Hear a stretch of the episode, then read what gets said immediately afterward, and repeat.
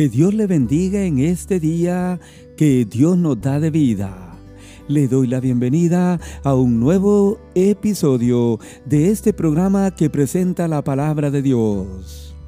Hoy volvemos al estudio del libro de Apocalipsis, el libro de los eventos futuros, y vamos a estudiar el capítulo 7, capítulo que nos presenta un cierto paréntesis antes de volver a los juicios que vendrán cuando se abra el séptimo sello. Una de las inquietudes de muchas personas al estudiar el libro de Apocalipsis es ¿Quiénes son los 144 mil mencionados en este capítulo? ¿Cuándo aparecerán y qué harán al estar con el Señor? Así que sin más tardar, vayamos a este libro y observemos lo que la Biblia nos presenta en el capítulo número 7 en el tema Los 144 mil sellados en la gran tribulación. Primero, la Biblia nos menciona aquí la presencia de cuatro ángeles en los cuatro ángulos de la tierra. El versículo 1 del capítulo 7 de Apocalipsis dice, Después de esto vi a cuatro ángeles en pie sobre los cuatro ángulos de la tierra que detenían los cuatro vientos de la tierra para que no soplase viento alguno ni sobre la tierra, ni sobre el mar, ni sobre ningún árbol. Recuerde usted que a estas alturas del libro han terminado los juicios terribles a través de los primeros sellos. La ira del Señor ha llegado a su día y nadie podrá sostenerse en pie ante la ira del Señor. Es después de todo esto que Juan ve a cuatro ángeles en pie. Estos ángeles, dice la Biblia, tenían el poder para hacer daño a la tierra y el mar. Es que Dios, amigo oyente, va a usar gran parte de sus ángeles en todos los eventos futuros, sobre todo en la gran tribulación. Pero note usted estos ángeles están sobre los cuatro ángulos de la tierra. En el norte, al sur, al este y al oeste. Y están ahí con un solo fin, detener los cuatro vientos de la tierra. Es que con esto tendremos una tensa calma. A estas alturas, el viento no soplará por nada es que lo que viene a continuación en la gran tribulación, amigo oyente, será algo terrible. En los siguientes capítulos, pero antes, el planeta Tierra estará en completa calma. Segundo, observamos a un ángel más en este libro, en este capítulo que hace un clamor y que venía subiendo desde donde sale el sol.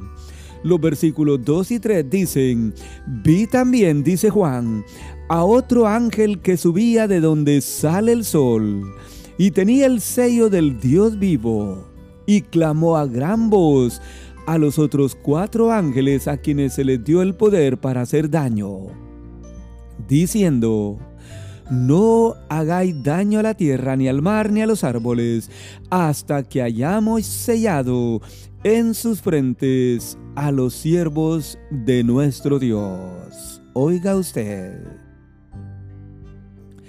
Este ángel subía de donde sale el sol. Y la Biblia dice que tenía el sello del Dios vivo. Era un ángel especial que venía con un solo fin, un solo propósito, el cual era sellar con un sello a los siervos del Señor en este tiempo. Recuerde usted que más adelante la Biblia nos presentará la aparición del anticristo, quien va a sellar o a marcar a la gente en la mano derecha o en la frente para que puedan comprar o vender. Pero antes de eso, el Señor va a sellar y apartar a los suyos. El ángel le dijo a los otros cuatro ángeles que no le hicieran daño a la tierra, ni al mar, ni a los árboles. En otras palabras, que no hicieran juicio alguno por el momento, hasta que hayamos sellado en sus frentes a los siervos de nuestro Dios. El Señor quería separar a sus siervos fieles en este tiempo de la gran tribulación.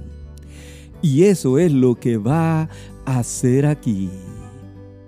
Va a sellar a quienes son auténticos siervos del Señor, a quienes le pertenecen a Él y a quienes Él va a cuidar para que nadie les haga daño en este momento de la historia en la gran tribulación.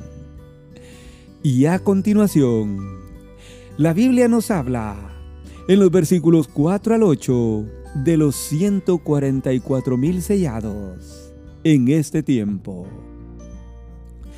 Yo no voy a leer estos versos, pero la Biblia dice que Juan oyó el número de los sellados que selló este quinto ángel que descendió. Y encontramos que fueron doce mil sellados de cada tribu de Israel.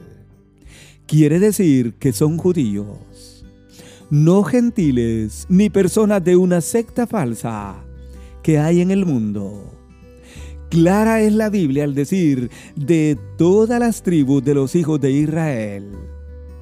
Tampoco serán de la iglesia del Señor, puesto que ya estará con el Señor en el cielo.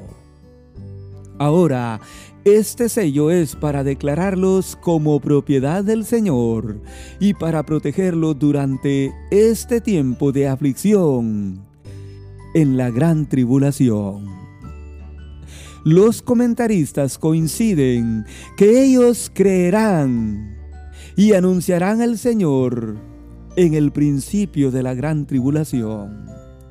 De ahí que a continuación en este capítulo veremos a una gran multitud salvada en esta tribulación, la cual se convertirá al Señor por el mensaje de los 144 mil. Recuerde lo que Jesús dijo en Mateo 24:14. Él dijo, y será predicado este Evangelio en todo el mundo, y entonces vendrá el fin. De ahí que tenemos a toda esta gran multitud, de la cual vamos a estudiar en el siguiente episodio, que se van a convertir al Señor por el mensaje y el testimonio de los 144 mil judíos que el Señor va a sellar en esta ocasión. A esto lo vemos más adelante ya en el capítulo 14 de Apocalipsis, donde la Biblia nos va a dar testimonio de las cualidades, de los privilegios que tenían estos 144 mil. La Biblia dice de esta manera. Después de esto, dice Juan, miré, y he aquí, el Cordero estaba en pie sobre el monte de Sión, y con él 144 mil que tenían el nombre de él y el de su padre escrito en la frente y oí una voz del cielo, como estruendo de muchas aguas y como sonido de un gran trueno. Y la voz que oí era como de arpistas que tocaban sus arpas y cantaban un cántico nuevo delante del trono y delante de los cuatro seres vivientes y los ancianos. Y nadie podía aprender el cántico, sino aquellos 144 mil que fueron redimidos de entre los de la tierra. Estos son, dice la Biblia, los que no se contaminaron con mujeres, pues son vírgenes. Estos son los que siguen al Cordero por donde quiera que Él va. Estos fueron redimidos de entre los hombres como primicias para Dios y para el Cordero.